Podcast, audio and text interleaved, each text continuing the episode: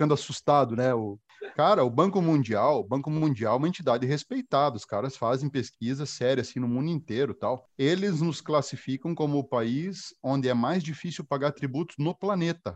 Cara. Não é a maior carga tributária, é onde é mais difícil pagar tributos. Deus e Tons. E começa mais um episódio do Teus e Tons e seja bem-vindo você a mais essa dose de conhecimento. Hoje o assunto ele é um pouco complexo, vamos falar assim. É sobre imposto, sobre operações relativas à circulação de mercadorias e sobre a prestações de serviços de transporte interestadual e intermunicipal de comunicação. Cansa, né? Meu Deus do céu, famoso ICMS, pessoal. Hoje, para falar sobre esse imposto e traduzir um pouco desse nome gigantesco, a gente convidou alguns especialistas e bora para as apresentações. Aqui embaixo de mim, nesse vídeo maravilhoso, que agora o Teus Tons ele é gravado digitalmente, tem o Júlio Schmidt. Te apresenta aí, Júlio, por gentileza. Olá, Júlio Schmidt, professor da Univale, da matéria de importação, também professor da FAI, lá de Curitiba, de custo de tributação no COMEX. Prazer estar aqui de novo. Show de bola, Júlio. Do meu lado eu tenho Felipe Abreu. Te apresenta aí, Felipe, por gentileza. Fala, pessoal. Boa tarde. É, eu represento a empresa Auditar, daqui da cidade de Itajaí, Santa Catarina. Nós temos aí uma boa parte da nossa carteira que é voltada ao comércio exterior. Já atuo nessa área aí há 15 anos, que a nossa especialidade é o comércio exterior. E estou aí para participar e contribuir com o tema aí. Valeu! E por último, co-host já conhecido, PHD, sex symbol do Teus e Tons, Sigmund Preisler Júnior, te apresenta aí, por gentileza. E aí, galera, aqui é o Sig, eu sou especialista na área de tecnologia e inovação, não entendo nada de ICMS, mas quero sair daqui com a informação de como ganhar dinheiro com ICMS no Comex. Será que é possível? Olha, eu acho que é possível, eu acho que é possível. Tem bastante gente rica aí, né? Vamos embora, gente, meu nome é Arlon Pereira, sou o host do Teus e Tons, toca a vinheta e bora conversar sobre ICMS. Acho que já tá gravando, não tá? Dizendo que tá Começa gravando. em três, segundo vinho aqui, ó. Começa tá, em três. três o em quê? três o quê? Minutos ou segundos? Três dias. Gostaria muito de saber se está no ar. Vou perguntar para ele aqui enquanto provavelmente está gravando. Já!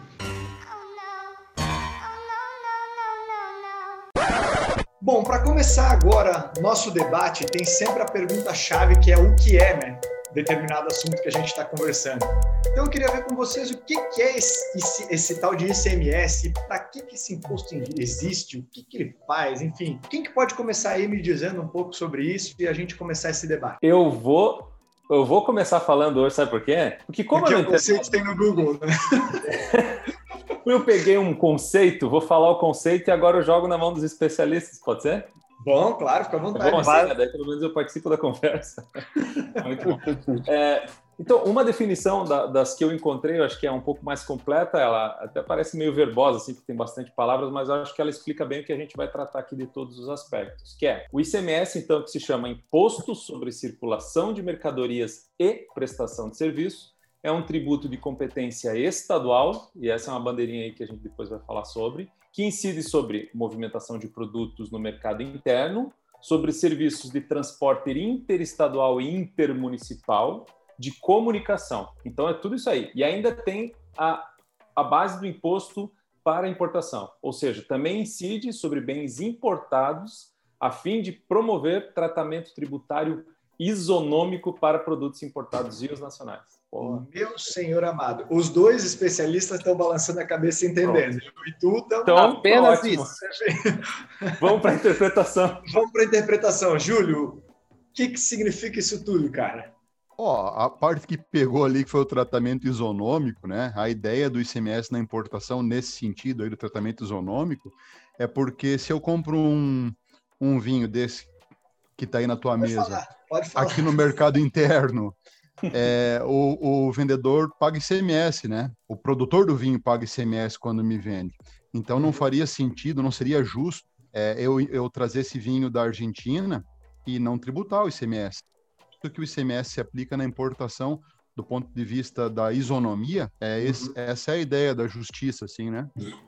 Para equiparar mesmo a competitividade de ambos. Isso aí. Além da competitividade, né, o ICMS tem uma outra característica, vamos dizer assim, que ele pode ser seletivo. O que, que pode ser seletivo? Quanto maior é a essencialidade do produto, quanto mais essencial ele for, menor é a alíquota. E quanto menos é essencial, como o exemplo do, do vinho, de outras bebidas alcoólicas, maior é a alíquota. E voltando isso é, ao nosso tema, a, ao comércio exterior especificamente, uhum.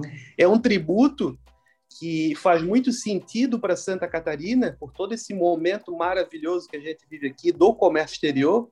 Uhum. Só para ter uma ideia de quanto isso representa para o Estado, em 2006, quando estavam engrenando as operações de Comex em Santa Catarina, o volume importado por, pelo nosso Estado somava na ordem de 6 bilhões ano. E no final do ano passado, nós terminamos com um volume total importado por Santa Catarina, ao invés de 6, de 52 bi.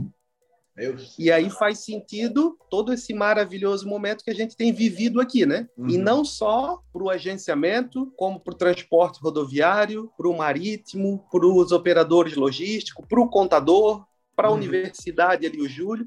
Até dois anos, até três anos atrás, eu também dava aula na, na universidade, aqui na, na Univale, uhum. no curso de contabilidade, que também certo. tem esse, esse viés né, de preparar o, o ingresso lá para vir para o mercado de trabalho e muitas vezes ele tem muita dúvida, né? Uhum. Como se colocar, qual das áreas do comércio ele pode iniciar. Que legal. Então, isso é, tem, tem feito muita diferença na nossa cidade. E é legal tu falar sobre isso, porque o SIG tinha dito, né, um imposto, é um imposto estadual, né? Então, ele pode fazer diferenças de estado para estado. Eu acho que a decisão cabe a cada governador, até onde eu, eu li e sei. Uh, enfim, mas esse, esse assunto específico a gente vai entrando ao longo do tempo. Entendi que é um imposto sobre circulação de mercadoria, entendi que ele é isonômico para tentar equilibrar aí a competitividade entre o interno e o de importação. Uh, mas, no fim das contas, o que fica assim, sobre quais operações ele é cobrado? É todo transporte? Tem que ser interestadual? Como, como que funciona essa parte de cobrança de ICMS? Tanto o local quanto de importação, no fim das contas. Per perfeito, perfeito. Então, ele incide sobre a circulação de mercadorias, incide sobre a prestação de serviço intermunicipal, ou seja, fora do município, interestadual, entre estados, e também nas operações de importação então, um, e telecomunicações. Né? Basicamente, ele incide sobre esses grupos de atividade, que é muita coisa. Ele é um tributo não cumulativo, isso também é muito importante. O que é não cumulativo? O que cada empresa paga na sua operação, o que eu pagar na venda da minha empresa, o Arlon acredita quando ele comprar. Quando o Arlon vender, ele debita e, e assim vai. Então, o que um paga, o outro acredita. Bom, é... na importação específico, Júlio, como é que funciona aí? Que tipo de operação ele é cobrado? Quem que deve pagar? Olha só, na importação, o contribuinte do ICMS é o importador, independente de ser pessoa física ou pessoa jurídica, né? Uhum. E, na verdade, não é bem o importador. Deixa eu fazer uma correção aí, não precisa cortar, mas é claro, é só uma, um adendo, assim, né? Um, abro um parênteses aí para conceituar eu estou chamando de importador. Na Constituição Federal está prevista a, o contribuinte do ICMS, né? E diz uhum. lá que o ICMS deve ser pago para o estado do destinatário da importação. Essa, essa é, esse é o conceito que está na Constituição, destinatário. Havia até alguns meses bastante discussão de quem seria o destinatário de uma importação, principalmente naqueles casos de importação indireta, de importação por conta e ordem terceiro, importação por encomenda. E essa discussão foi pacificada, então, Felipe pode me dizer aí mais ou menos, se eu não me engano, acho que foi ali por julho, né, Felipe? Junho, julho, Isso, por aí. Né? Exatamente, foi, na verdade foi maio do ano passado, uma maio. decisão relativamente recente do STF, que veio definir, né, quem é o devedor de fato do ICMS na importação.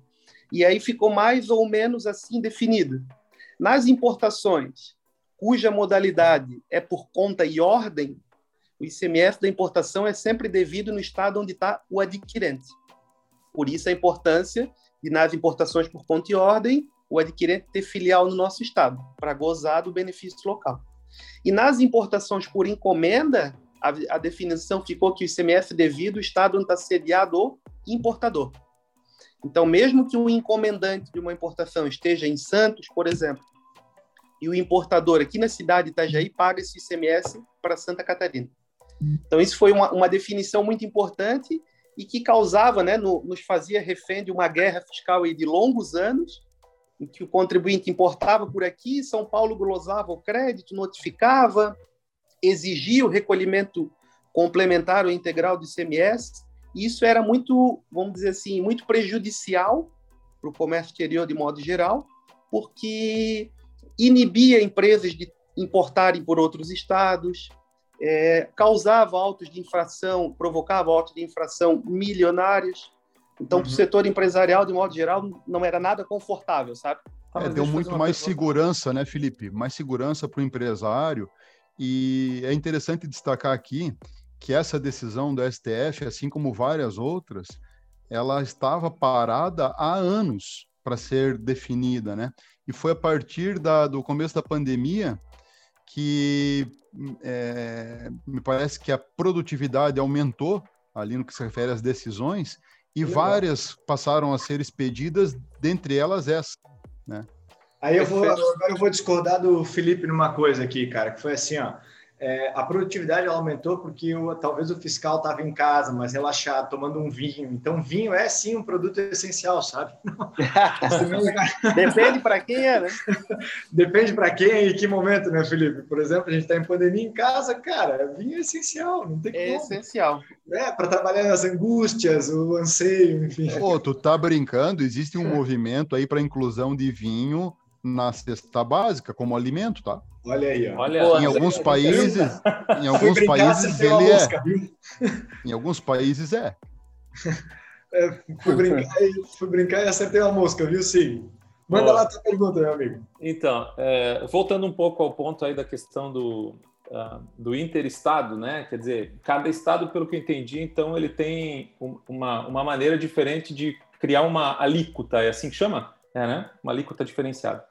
E aí o que, que acontece? Você tem uma empresa que está lá num outro determinado estado e digamos que Santa Catarina tem um benefício aí, que é o benefício fiscal do ICMS eventualmente reduzido. Eu estou fazendo exemplos hipotéticos, claro. sabem que eu sou da tecnologia e venho para venho para fazer perguntas. Né?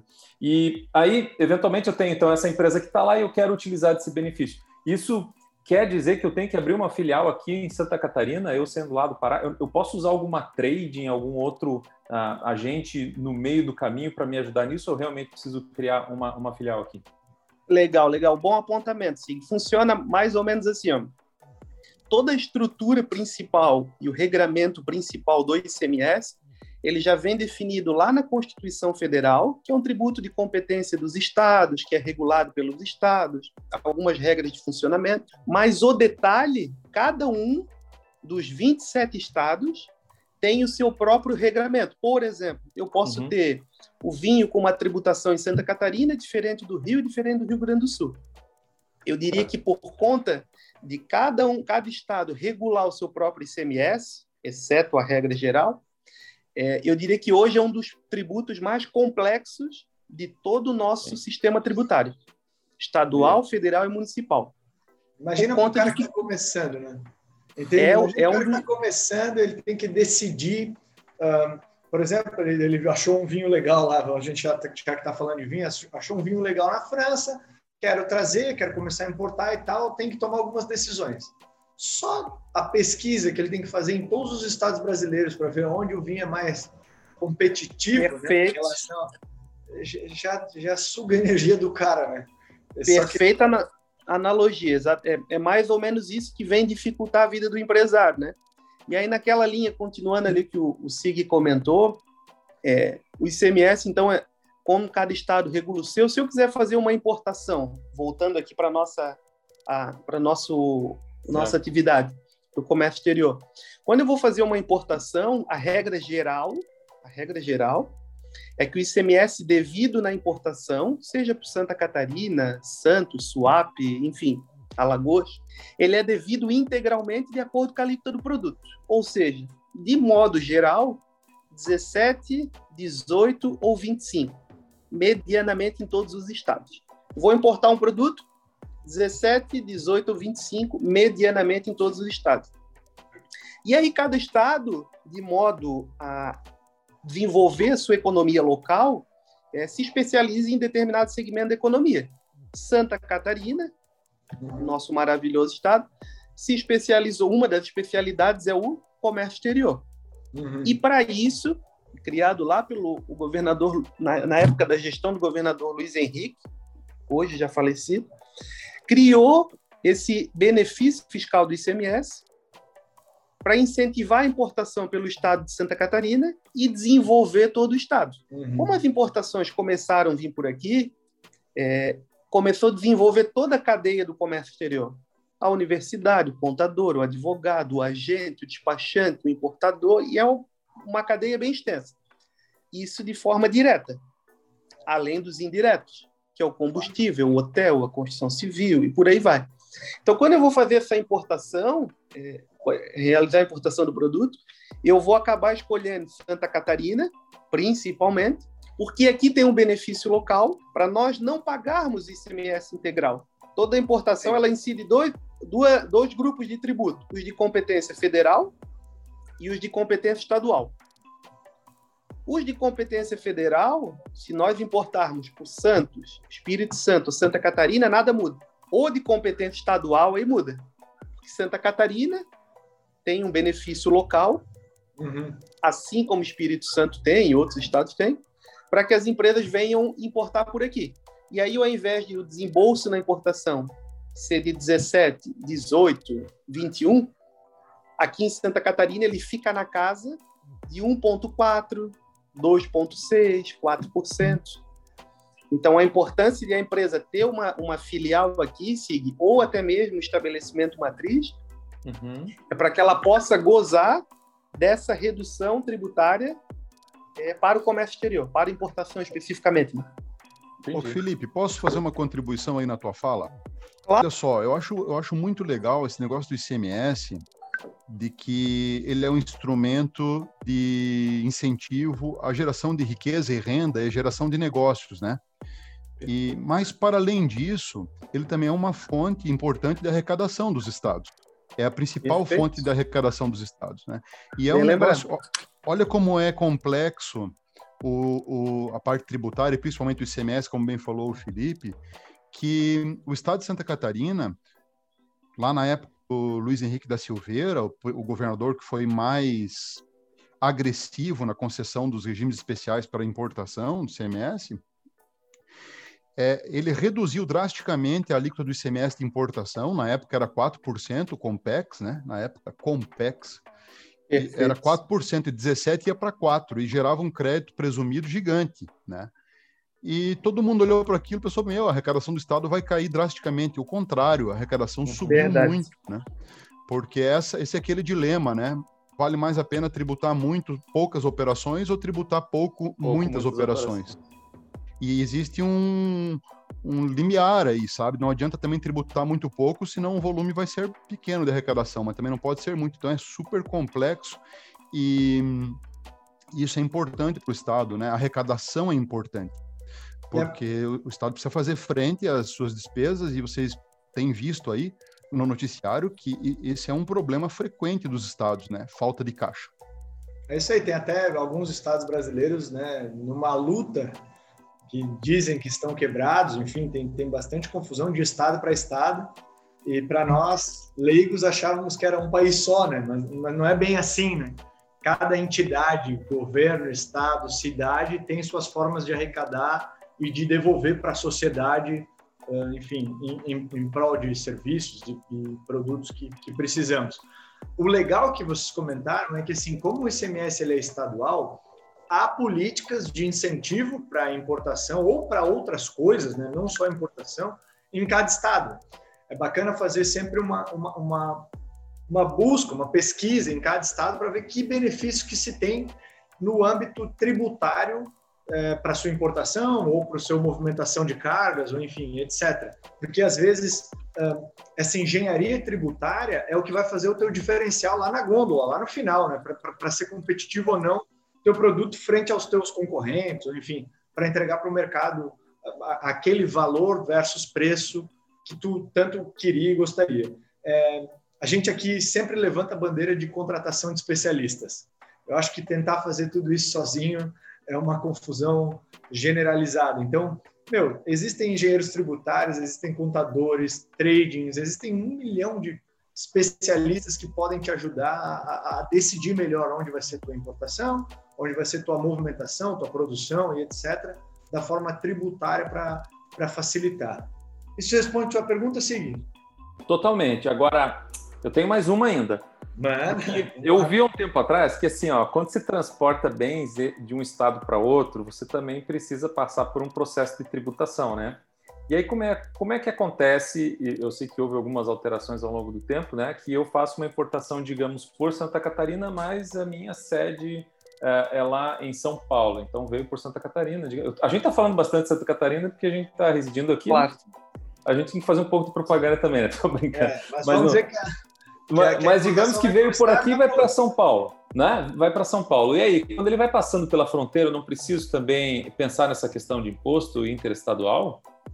Funciona, funciona exatamente assim como tu comentou, Sig. Sempre que há uma operação interestadual, é, houve circulação. Se houve circulação, cabe o recolhimento de ICM. Então, eu acredito que o raciocínio que tu está imaginando é mais ou menos assim: eu importei para Santa Catarina e me beneficiei de uma redução. Quando eu vou levar o produto lá para São Paulo, no teu exemplo, eu vou ter que fazer o pagamento. E aí, será que a minha redução não vai embora? Então, dependendo sim. da engenharia, do planejamento tributário que se tem na operação, sim, isso pode acontecer e eu importar para Santa Catarina ao abrigo de uma rede, né, de um benefício fiscal. Quando levo para São Paulo, tem uma carga tributária na transferência entre estabelecimentos da mesma empresa que desde 2013, medianamente, é 4%. Uhum. E aí, quando eu faço a venda interna dentro do estado de São Paulo, lá, por exemplo, eu acabo pagando integral. Ou seja, o que houve foi, foi uma postergação no recolhimento, um diferimento, um adiamento. E o planejamento tributário, ele tem mecanismos legais é, para que seja inibido essa tributação lá no destino. Um exemplo, tem vários, mas um exemplo seria a empresa importar para Santa Catarina ou qualquer outro uhum. estado com benefício fiscal, seja matriz ou filial, fazer a distribuição do produto a partir do estado em que ela importou, ou seja, não levar para a matriz, ela distribui aqui direto para os clientes dela, e com isso ela não tem que fazer esse recolhimento complementar lá no destino. Isso passou a fazer muito sentido, principalmente para nós aqui, que em 2013, se não me falha a memória, foi publicada uma resolução do, do Senado Federal, chamada Resolução 13 de, 2000, é, 13 de 2012. É 2012, perdão. E aí, quando foi publicado isso, unificou o ICMS interestadual em só 4%. Entendi. E aí, Santa Catarina, Espírito Santo, todo estado que tem incentivo, acabou ficando um pouco preocupado, apreensivo à época, é, com a possível perda do benefício local. Pô, será que isso não vai desestimular as empresas de importarem por aqui? Uhum. E felizmente o movimento aconteceu exatamente o contrário. De 2012 para cá, após a resolução, o volume aumentou exponencialmente. Uhum. Só para a gente ter um, um, dar um, uma contribuição aqui, eu estava lendo há pouco que no primeiro bimestre, agora de 2021, janeiro e fevereiro, o número de empresas abertas em Santa Catarina cresceu 39%. Grande parte dela voltada ao Comex, que é o nosso o setor de paixão, aí, vamos dizer assim. Uhul. Pois é. Aí, complementando aí o, o Felipe, existe um preconceito, não é só na área de comércio exterior, assim, mas em geral, assim, de que empresa boa é empresa exportadora. Uhum. Empresa exportadora que gera emprego no Brasil, gera renda aqui no Brasil, e que as importadoras seriam as malvadas porque ela gera emprego na China. Né? Só que essa fala do Felipe vem nos mostrar que não importa muito onde o produto está sendo produzido, porque ele gera valor ao longo de uma cadeia de valor e muitas vezes gera mais valor em outros momentos do que na fase produtiva. Aliás, isso é comprovado, né? Tem aquela curva da cadeia de valor de Xi que uhum. diz que na maioria dos setores a produção é onde gera menos valor. A comercialização, a distribuição, o marketing, pós-venda, a, a, o P&D gera muito mais riqueza. Então, eu não vejo mal nenhum, ao contrário, de que a gente não produza todos os produtos aqui, traga alguns de fora mas que os distribua aqui, os, arma, os armazene aqui, os desembarace aqui, e aí a riqueza fica fica aqui, né? E só para complementar um dado que eu achei bem legal. Mês passado, eu li uma matériazinha, o Felipe deve ter visto, de que foi o primeiro mês que o estado de Santa Catarina arrecadou 3 bilhões de reais no mês. Recorde plena de arrecadação mensal. Pandemia, cara. vamos dizer assim. Em plena pandemia, num mês ruim, tá? Que não é um mês de muita, muita uh, produção industrial, por exemplo, né? Uhum. Fevereiro. Então, fevereiro pô, é um né? mês curto, tá? É um mês curto, um mês com feriado. E não era mês sexto, né? então, assim, ó. mais aí. É, isso mostra, passa por atividades não tão óbvias quanto a gente imagina é, passar. Assim, é Nessa linha. Até Pode falar, Felipe, fala. Nessa linha aí, Júlio, estima-se que o comércio exterior promova para cada um real arrecadado diretamente numa importação, por exemplo, para cada um real arrecadado de CMS, ele gera três de forma indireta, para o combustível, para a alimentação, para enfim, cada um ele gera três. Olha só. Aí. E é difícil até, Júlio, quebrar um pouco esse preconceito, porque nós crescemos como leigos, antes de entrar na área de comércio exterior e tal, vendo os jornais comemorando superávites e, e, e brigando contra os déficits da balança comercial, entendeu? Então, para nós, era o malvado quem, quem gastava o nosso dólar. Não, não, sei se tu entende. Então, tenho certeza que para o SIG também era assim. A gente estava sentado, lendo lá o jornal X, da emissora X mais vista no Brasil na época, estava sentado lá e dizia assim, ah, porque a balança comercial entrou em déficit e tal, e aí era discutido como a gente é mal por trazer uhum. coisas para cá e gastar o dólar das reservas brasileiras lá. Sabe? Então, tem um preconceito de se quebrar bem grande aí, bem grande, mas que veio enraizado na nossa... Balança comercial mais deficitária do planeta, Estados Unidos. Não me parece um país com grandes problemas econômicos, né? Sim, Não. boa, boa. Enfim, né? Mas, mas, mas vai de, da política econômica de cada país e como seu povo é educado né, em relação a isso. Gente, uma das coisas que a gente estava conversando sobre essa circulação dessa carga, esses impostos entre estados e tal, ficou a dúvida o que, que é essa diferencial de alíquota, o, o tal do DIFAL aí, como que ele influencia nesse ICMS? Ele, ele, visa trazer justiça? Como é que funciona isso? Hoje nós temos dois principais tipos de DIFAL, né? Do diferencial de alíquota. Um deles é para quando uma determinada empresa, contribuinte do ICMS, por exemplo, um agente de carga não é contribuinte do ICMS, via de regra. Uhum. Ele é contribuinte do ISS, que é um tributo certo. municipal. Mas uma empresa contribuinte do ICMS, quando ela compra uma mercadoria para o seu ativo imobilizado, um carro, ou para uso e consumo, é devido o diferencial de alíquota que nada mais é o complemento do ICMS até que se, até que se complete a carga tributária total. Por exemplo, eu vou comprar um veículo, vou comprar um, sei lá, produto de limpeza para a limpeza da minha empresa, que é contribuinte de ICMS, vindo de São Paulo. Se for importado, ele vem a 4, se for nacional, ele vem a 12. E aqui em Santa Catarina, a alíquota é 17, a regra geral. Então eu tenho que recolher o complemento de ICMS de 12 para o 17. Então esse é um tipo de default. Quando a mercadoria é destinada a ativo mobilizado, usa o consumo. E existe um outro tipo de default, que é para não contribuinte do ICMS, e isso ficou muito popular né, com o crescimento do e-commerce, que tem crescido assustadoramente. Primeiro, que por uhum. conta da tecnologia, segundo, mudança do, dos hábitos de consumo, e terceiro, a pandemia, né? E acelerou ainda mais esse processo. Não é à toa que a gente viu aí com a, acontecer com, a, com as ações da Magalu, cresceram exponencialmente, assustadoramente. Então, esse, esse outro default, que é relativamente novo, devido nas operações de e-commerce, nada mais é que o quê? Quando eu vendo uma mercadoria, perdão, eu comprei uma mercadoria da Netshoes, sei lá, veio de São Paulo. Quando a Netshoes vende a mercadoria para mim, aqui em Santa Catarina, ela vende se for importado com 4 e se for nacional, ela vende com 12. A regra geral. De São Paulo para cá. Como eu não sou contribuinte de ICMS, eu não vou recolher o DIFAL, como no exemplo anterior que eu dei. Uhum. Quem vai recolher o default é a própria Netshoes ou qualquer outro e-commerce é, que vai fazer esse recolhimento já na origem quando ela me vende, que vai ser de ah. 4 para 17 ou de 12 para 17. Ou até para 25, se for um caso de bebida, por exemplo. Né? Então, isso é um, um default relativamente novo, esse do e-commerce. Teve uma regra de transição na época, em que 50, todo default é devido para o destino, para a origem. Lá uhum. para onde estão vendendo, da onde estão vendendo produto era devido lá.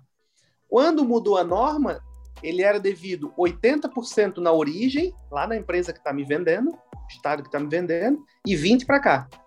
Meu Deus. Depois ele ficou 40 para cá, depois 60 para cá, 80 para cá, e depois de cinco anos, 100% do DIFAL inverteu.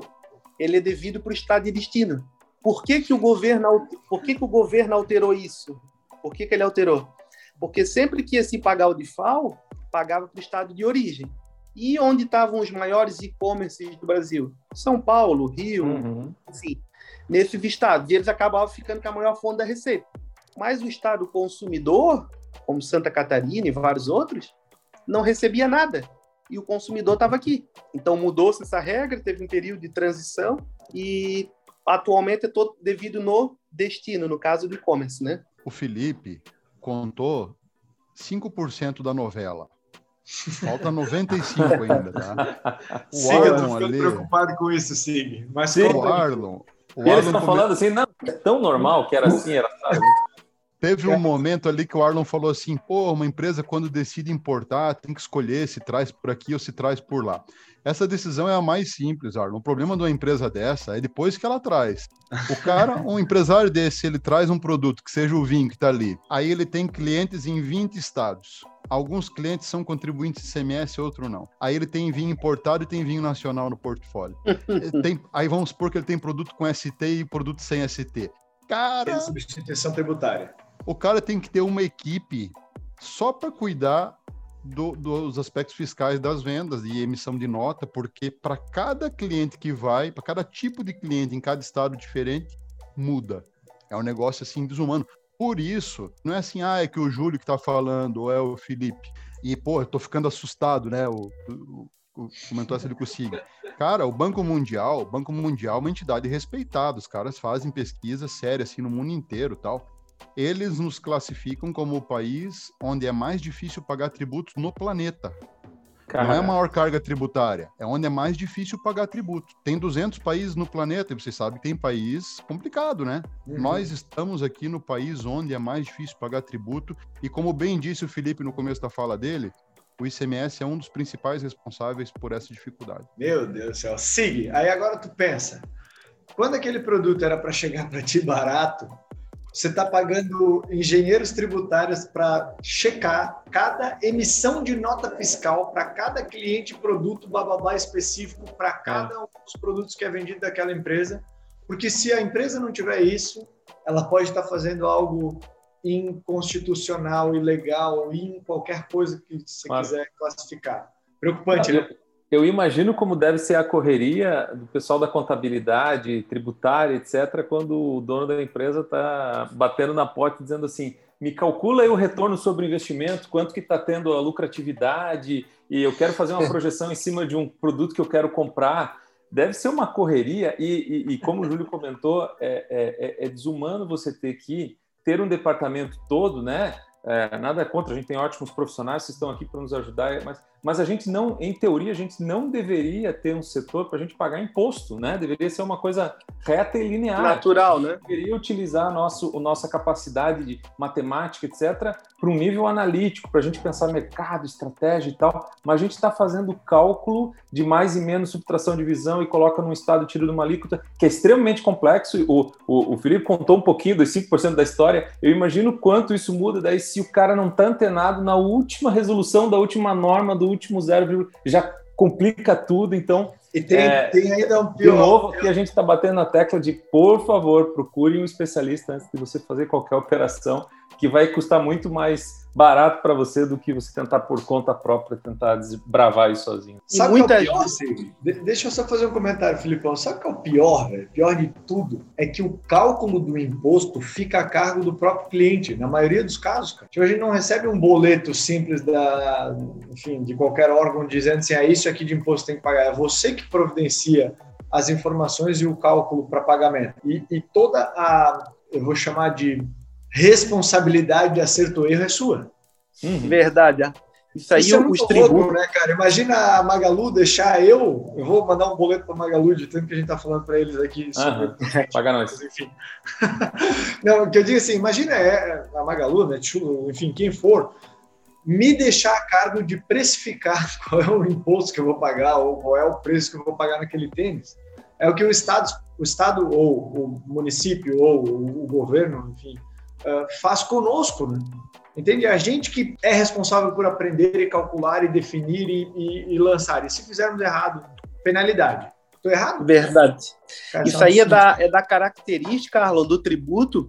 Os tributos, vamos dizer assim, ele tem duas, duas características. Tem alguns tributos que são apurados, que é esse como você, esse como você comentou, pô, fica a tá. cargo do contribuinte, do contabilista, enfim. E tem alguns tributos que são lançados.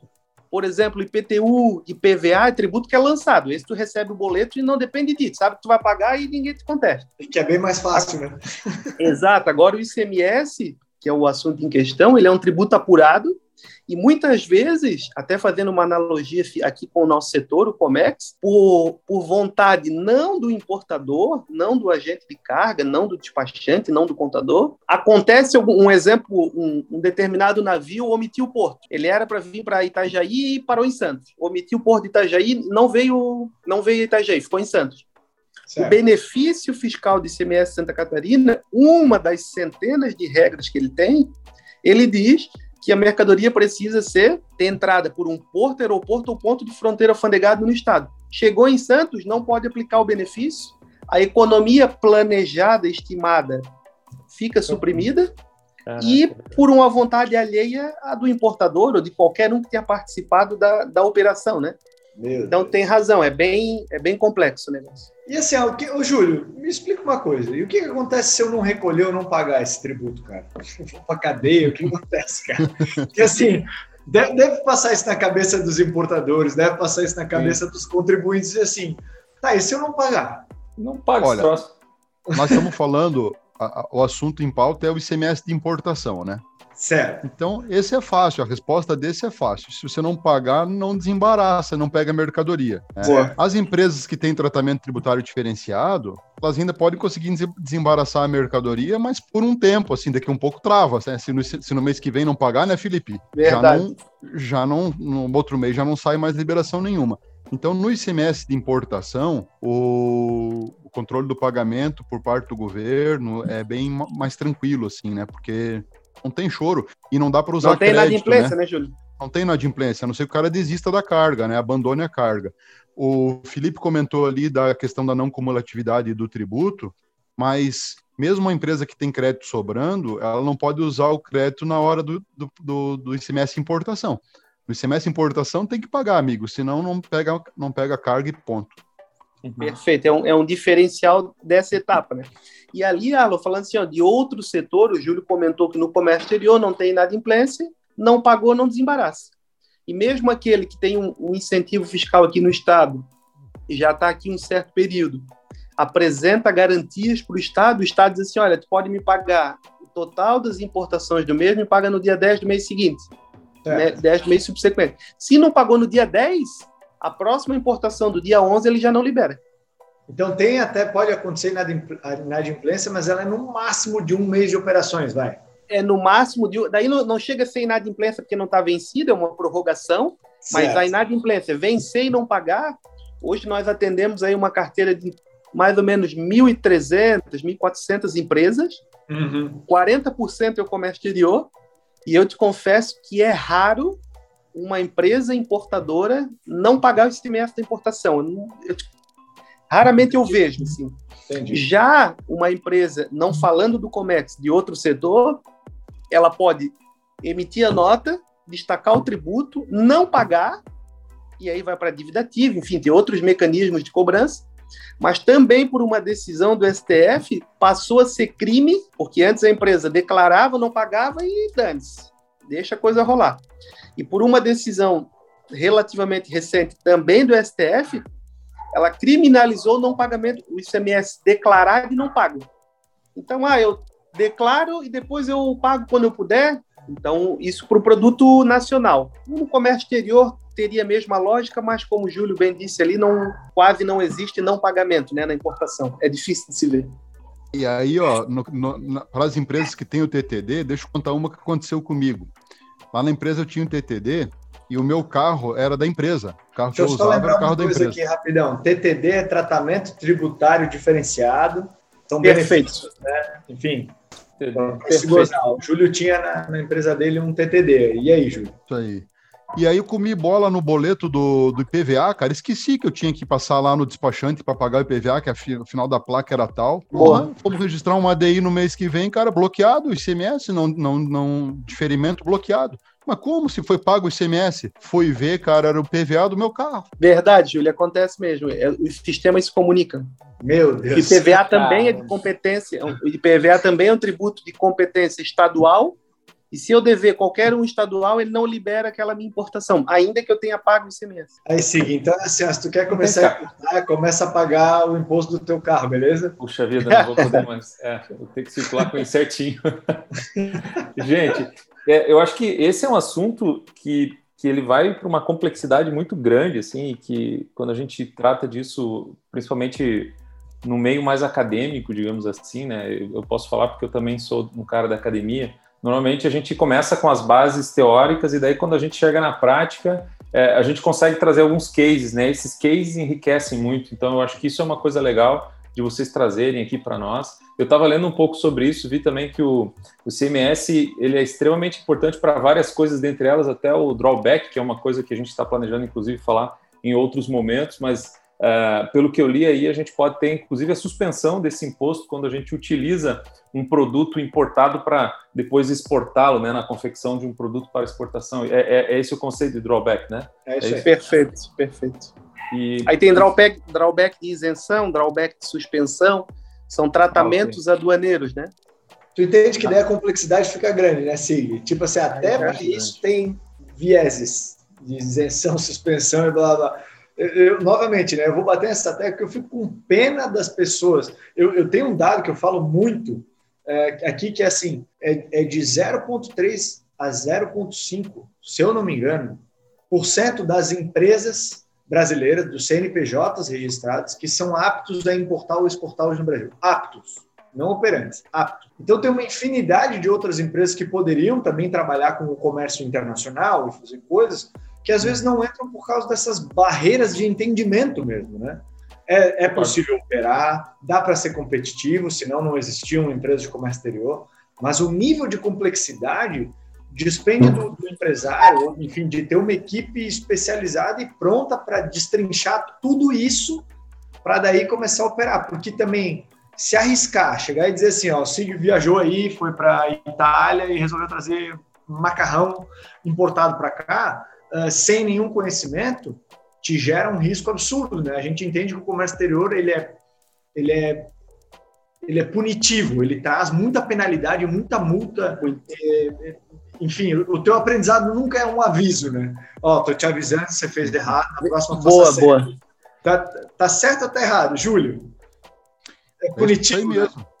É, mas eu vou, eu vou além, assim, ó, você tem razão que, o, que essa burocracia, ela tira, ela suga muita energia do empreendedor, né? O empresário, como bem o Sig falou, ele podia estar usando o tempo dele e a energia para coisas mais importantes, para coisas estratégicas para a empresa, né? Mas ele precisa se dedicar àquelas questões operacionais sob pena de do negócio dele não ir para frente, né? Então, uma coisa é o Felipe, que dedica a energia dele a isso, porque o negócio dele é esse, né? Outra coisa é o empresário que importa o vinho lá, o negócio dele é o vinho, não é o tributo, né? Mas eu, eu não acredito que, que a burocracia possa ser uma desculpa para as empresas não operarem, porque aquelas que estão operando e que estão se saindo bem, como é que estão fazendo, né? Então, acho que o segredo mesmo é aquilo que vocês já comentaram aí, é, é, se profissionalizar, é se cercar de pessoas competentes, parceiros competentes. Não é só no, na contabilidade, é no agenciamento de carga, é no despacho aduaneiro, é difícil pegar uma empresa que vai trabalhar com importação. Uma empresa com essa configuração que eu acabei de dizer, uma empresa importadora que também compra produtos no mercado interno. Alguns produtos têm ST, outros não têm, sugestão tributária. Uma empresa que tem TTD, uma empresa que tem cliente em 20 estados, clientes diferentes lucro real, lucro presumido, não contribuinte ICMS. Uma empresa dessa não pode pegar um contador, me, me corrija se eu estou errado, Felipe, que não perfeito, tem experiência perfeito. com comércio exterior, porque perfeito. senão, cara, vai dar errado. É muito difícil, né? Agora, imagina um know-how. O Felipe, há 15 anos que falou aí, atendendo empresas, a maior parte delas da área de comércio exterior, o sujeito sabe como é que faz, né?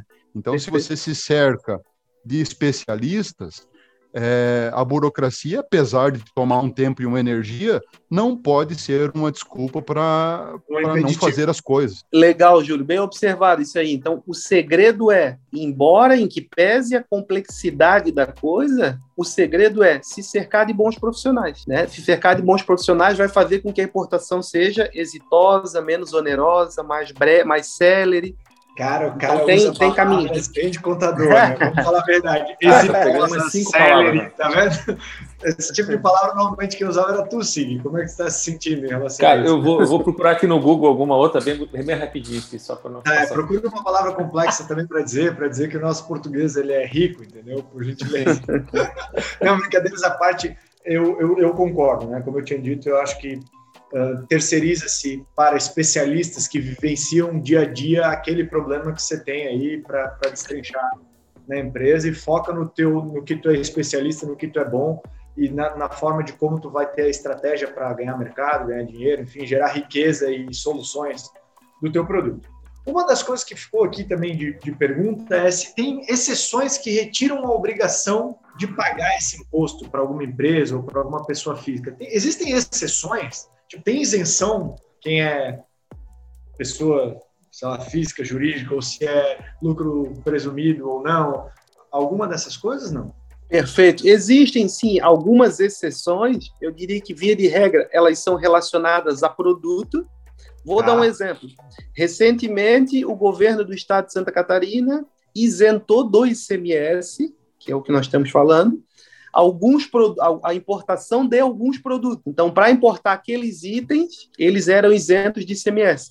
Então, eu diria que sim, existe é, essa dispensa, às vezes momentânea, às vezes permanente, por setor, por produto, uhum. via de regra definida por produto, e a maior parte das vezes é por um determinado período, né? não, não é permanente. Agora, por exemplo, estão aguardando, aí muitos estados estão aguardando tanto benefício é, de isenção, suspensão, enfim, para não só para o ICMS, como para tributos federais, para as vacinas, porque foi liberado agora a importação pelo setor privado, só que o setor privado quer importar incentivado, né? Então, sim, existe e aguarda-se agora, falando da, da Covid-19 aí, essa possível isenção para a, as vacinas, né?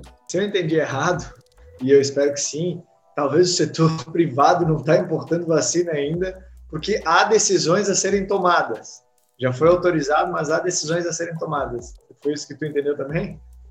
Perfeito, exatamente. Quer dizer. É isso mesmo, Felipe. É, no que se refere à parte do tributo, sim, mas tem outras Entendi. aprovações ainda, né?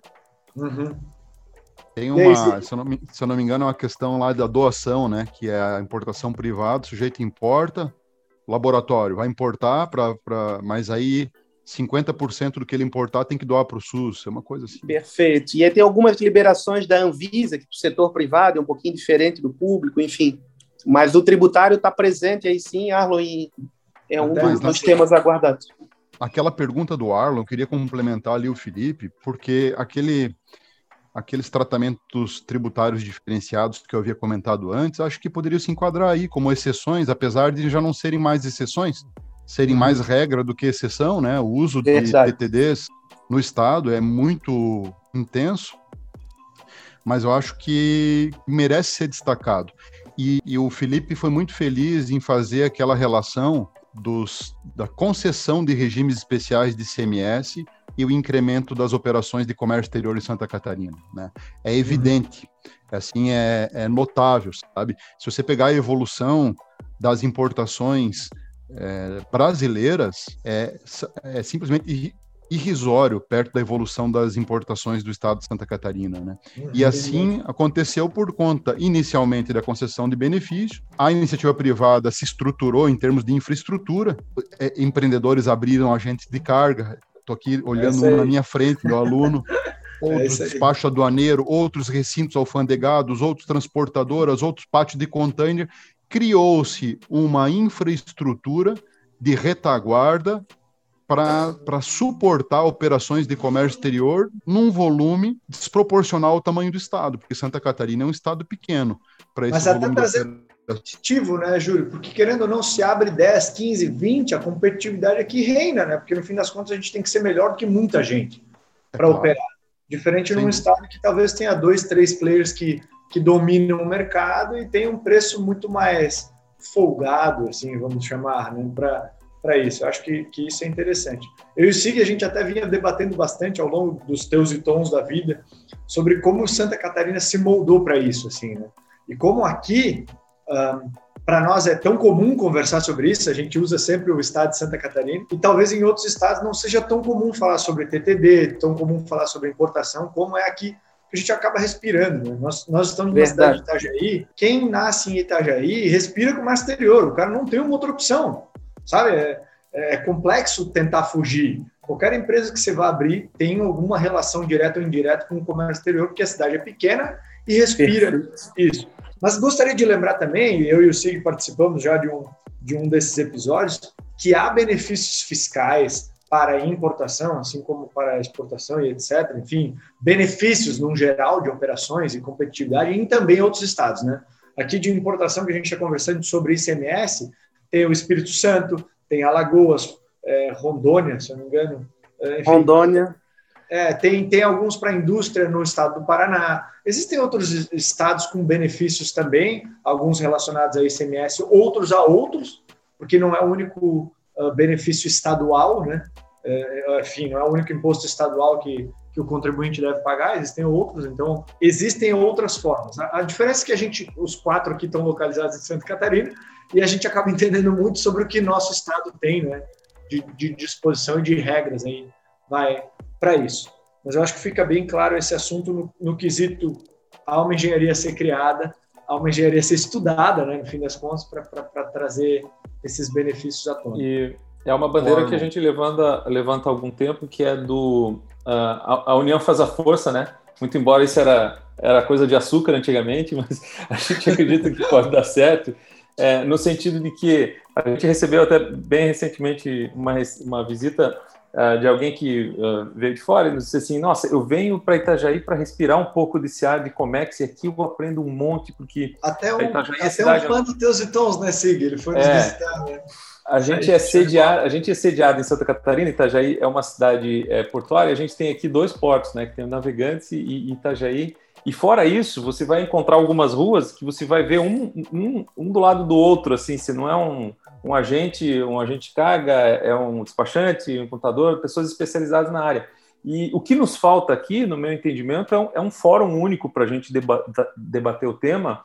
E eu não estou falando só, é, só de Santa Catarina, eu acho que aqui em Itajaí falta assim, também evento, alguma coisa nesse sentido, mas até de ordem Brasil. Assim, a gente não tem hoje um, um evento bacana que fale essa nossa linguagem mais leve, porém de um assunto complexo que é o, que é o comércio exterior. Então, esse é um dos assuntos que eu acho que a gente deveria levar adiante. Assim, e quem está nos ouvindo, se de alguma forma conseguir levantar essa bandeira, eu acho que seria bom. E a outra é da área tributária. A gente reclama muito, a gente fala muito tem muita complexidade aqui, a gente está se especializando para tentar resolver esses problemas, mas quando possível, acho que a gente deveria chegar mais perto aí da política para tentar é, mudar isso de alguma forma ou criar uma padronização, é, porque não adianta só a gente falar que o Brasil não é bom, é o que o Júlio falou agora há pouco, cara, isso não pode ser impedimento para você fazer é, é, é, comércio com, com, com, o mundo afora, porque a gente tem possibilidade, né? Então, assim, essas são as duas bandeiras que eu queria levantar aqui. A primeira é da gente se unir para falar mais sobre Comex de uma forma mais leve,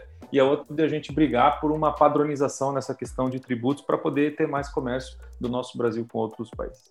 Cara, eu fui alertado por isso esses dias, cara. Olha como é louco, né? É, nós, empresários, enfim, empreendedores, seja ele intraempreendedor numa empresa ou externo, sendo, sendo empreendedor de qualquer forma, a gente busca soluções para problemas complexos.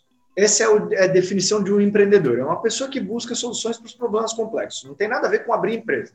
Quem abre empresa é empresário, tem lá seu CNPJ, é bem simples de fazer enfim, Verdade. qualquer um pode ser empresário. O empreendedor é meio complexo, porque você tem que gostar de problemas complexos e, e estudar para destrinchar.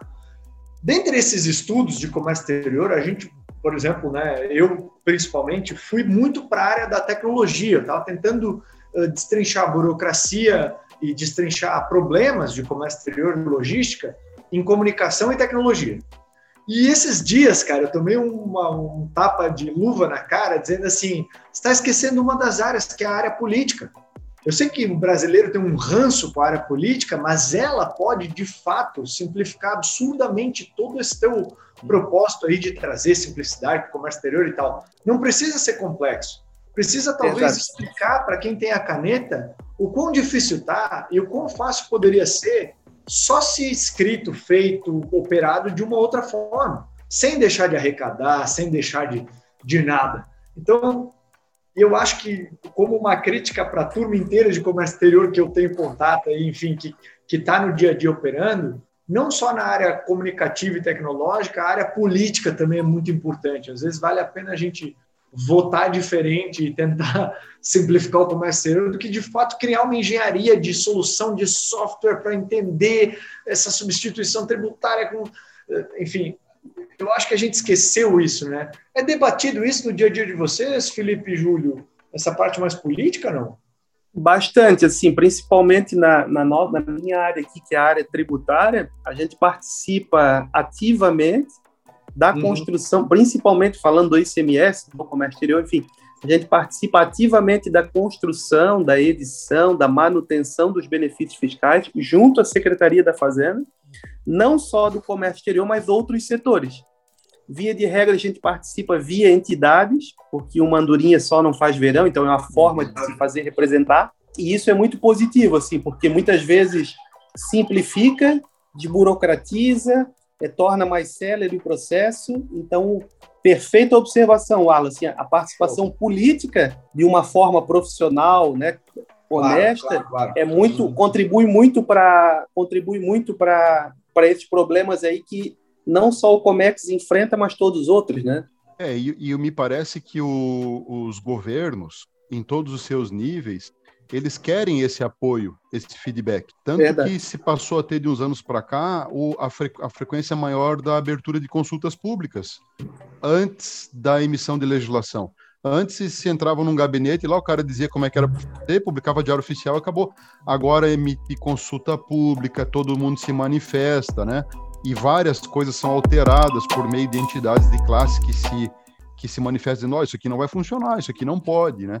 Uhum. Então, é de fato, quem, quem não se engaja nessas, nessas atividades políticas aí fica comprometido na hora de reclamar, dizer que não funciona, né? Claro. É isso aí, a gente tem uma barreira, a gente sempre teve uma barreira, um preconceito de que o cara de terno lá, que ficava dentro daquele escritório bonito, era um político intocável, que a gente não podia chegar perto. E na prática, e eles também nos dizem isso, são pessoas como nós, é como você, Júlio, o Felipe se elegeu, o Arno se elegeu, virou agora um político que está tomando conta de uma cidade, um estado, não sei. São pessoas como nós e que não detêm conhecimento sobre tudo. Então, vale super a pena, sim, quando Eles você tiver uma roda de assim. conversa com alguém que é um político, toque no assunto, que isso é importante para nós todos. Eles também Sabe o que eu achei legal, Sig? Tu falou aí do terno e gravata, né? Eu achei muito legal aquela mulher africana que assumiu a presidência da OMC esse uhum. mês, né? Que ela, a hora que eu vi a figura dela assim a primeira vez, cara, achei muito massa, porque quebrou aquele estereótipo, né? Eu acho o, o, o engravatado já, tá, já perdeu a força, sabe, de, de, solucionar os problemas que nós temos hoje em dia. E aquela figura dela, com aquelas roupas coloridas, com aquele estilo, assim, eu acho que é muito mais apropriado para os desafios de hoje do que o tradicional. Show de bola. Até porque se a gente tem que quebrar paradigma, até a vestimenta te comunica quem tu é, né? Então é legal poder esperar dessa pessoa coisas diferentes do habitual. Acho, acho, acho incrível isso. Gente, a gente está caminhando para o fim, cara. Eu queria fazer uma última pergunta para vocês, que é assim: nosso ouvinte ouviu até aqui, está confuso ou entendeu um pouco, mas não tem prática sobre o assunto. Qual é a dica chave que a gente pode dar para o ICMS, para todo importador, enfim, para quem deveria saber, para todo contribuinte? Dica chave. Além de procure um especialista, que a gente já bateu um milhão de vezes na, na cara, assim, o que, que, a gente precisa deixar o alerta ligado nisso aí?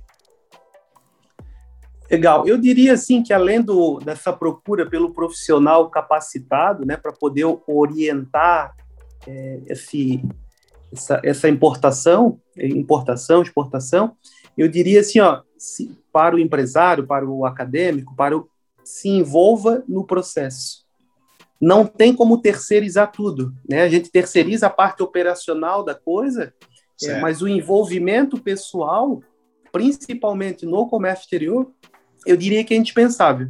E decisório, que... né, Felipe? exatamente. Exatamente. Assim, ó, ainda que com a, a, supervisão, o acompanhamento de um profissional é, do agenciamento, um profissional do despacho, um profissional da área tributária, da contabilidade, se envolva no processo. Porque é uma área que nós aprendemos todos os dias. A gente está aqui, está aprendendo, eu estou aprendendo, tu está aprendendo. Certo. E mesmo assim, é, nunca tem fim, né? Então eu diria que a dica-chave é profissional adequado para todas as áreas e se envolver no processo. Eu acredito que isso vai contribuir aí bastante para o sucesso do comércio exterior. Julião. Olha, Arlon, eu acho que é difícil escolher uma dica-chave, sabe? Mas eu diria o seguinte, assim, se vai trabalhar com importação, você precisa fazer valer todos os teus direitos. Você precisa fazer importação com todos os benefícios que, que, são, que é permitido, né? Só uhum. que você tem que, quando pensar naquilo como um negócio, não contar com aquilo para o negócio existir, sabe? Porque, como o Sig comentou agora há pouco, daqui a pouco pode, possa ser que o ICMS já seja um negócio unificado. Existe um movimento aí, né, Felipe? De que bastante, daqui a pouco bastante. esse é um, é um tributo que vai ter regras uniformes no, no país inteiro.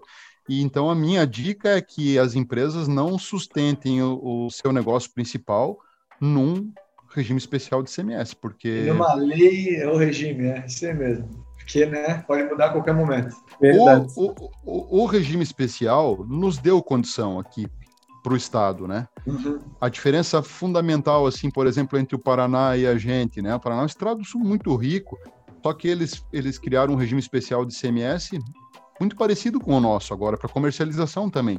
Só que muito. ano passado, cara, nós criamos há, há 18 anos, né? Então a curva de aprendizado e a nossa infraestrutura é outra. Uhum. Se, se, os estados todos se uniformizarem em termos fiscais, nós estamos com condições competitivas do ponto de vista infraestrutura, do ponto de vista é, de know-how, de qualidade tecnologia, de serviço. qualidade de serviço. A gente não precisa mais necessariamente de um benefício fiscal para ser competitivo. Show de bola. Sig, para finalizar, do que cara, a gente eu... aprendeu hoje, cara? Cara, muita coisa, bicho. Bem, bem legal mesmo. Acho que a gente saiu assim com muitas, uh, com muitos, muitos ensinamentos, muitos toques assim, né, do que fazer quando começar, para onde ir e tal. A questão, lógico, a gente sempre bate no, no lance do profissional, né? A gente uh, não gosta de forçar tanto a barra para isso, mas precisa ser falado. E depois é pesquisa, né? Eu acho que é o que também o Felipe comentou. Se envolva no processo, planilha, né, cara? Pega uma planilha, abra, coloca valores. Se você for ver, por exemplo, a base de cálculo do ICMS, somatório do valor anuaneiro com frete internacional mais seguro, mais capatazia, cara, é muita coisa envolvida. Então, planilha para você tomar essas decisões. E concordo também com o Júlio, não usa isso como teu tua alavanca para você ganhar dinheiro, né? Coloca Uh, coloca o teu lucro em outra coisa aí para você poder fazer uso desse benefício para poder importar mais, etc e tal, mas que não dependa disso. Então, a minha mensagem é essa, é bastante pesquisa e planilha. Show de bola, gente. Acho que a gente fica por aqui como introdução de ICMS, até um pouco mais de aprofundamento, foi, foi, foi bom, né? Acho que a gente conseguiu levar bastante informação. Queria agradecer vocês pela, pela participação, obrigado de coração aí por dividir conhecimento enfim, com, conosco e com nossos ouvintes. Para você que, que ouviu a nossa conversa aqui até aqui, muito obrigado também. Valeu por acompanhar. Divide esse tema aí com os teus amigos, com, enfim, com quem você acha que deveria saber um pouco mais sobre isso. A nossa ideia é simplificar o comércio exterior e levar essa comunicação de uma forma mais simples, mais uh, intuitiva. Assim. A nossa ideia é, de fato, uh, trazer esse entendimento de comércio exterior para todos que aqui operam e incentivar o Brasil a esse crescimento aí. Segue a gente lá no LinkedIn, YouTube, Instagram e todas essas redes aí malucas, cada uma que nova saia, a gente está envolvido. Daqui a pouco vamos ter o Sig dançando no TikTok, né, Sig, para ensinar para a gente. Uh. tipo, importar ou não, aí tu aponta para um lado, aponta para o outro, enfim, boa, né, boa. boa dica. maravilhosas. Porque nós aqui, a gente está nas principais plataformas aí de redes sociais e de streaming de podcast. Beleza? Obrigadão aí por todos, até mais e até a próxima. Valeu!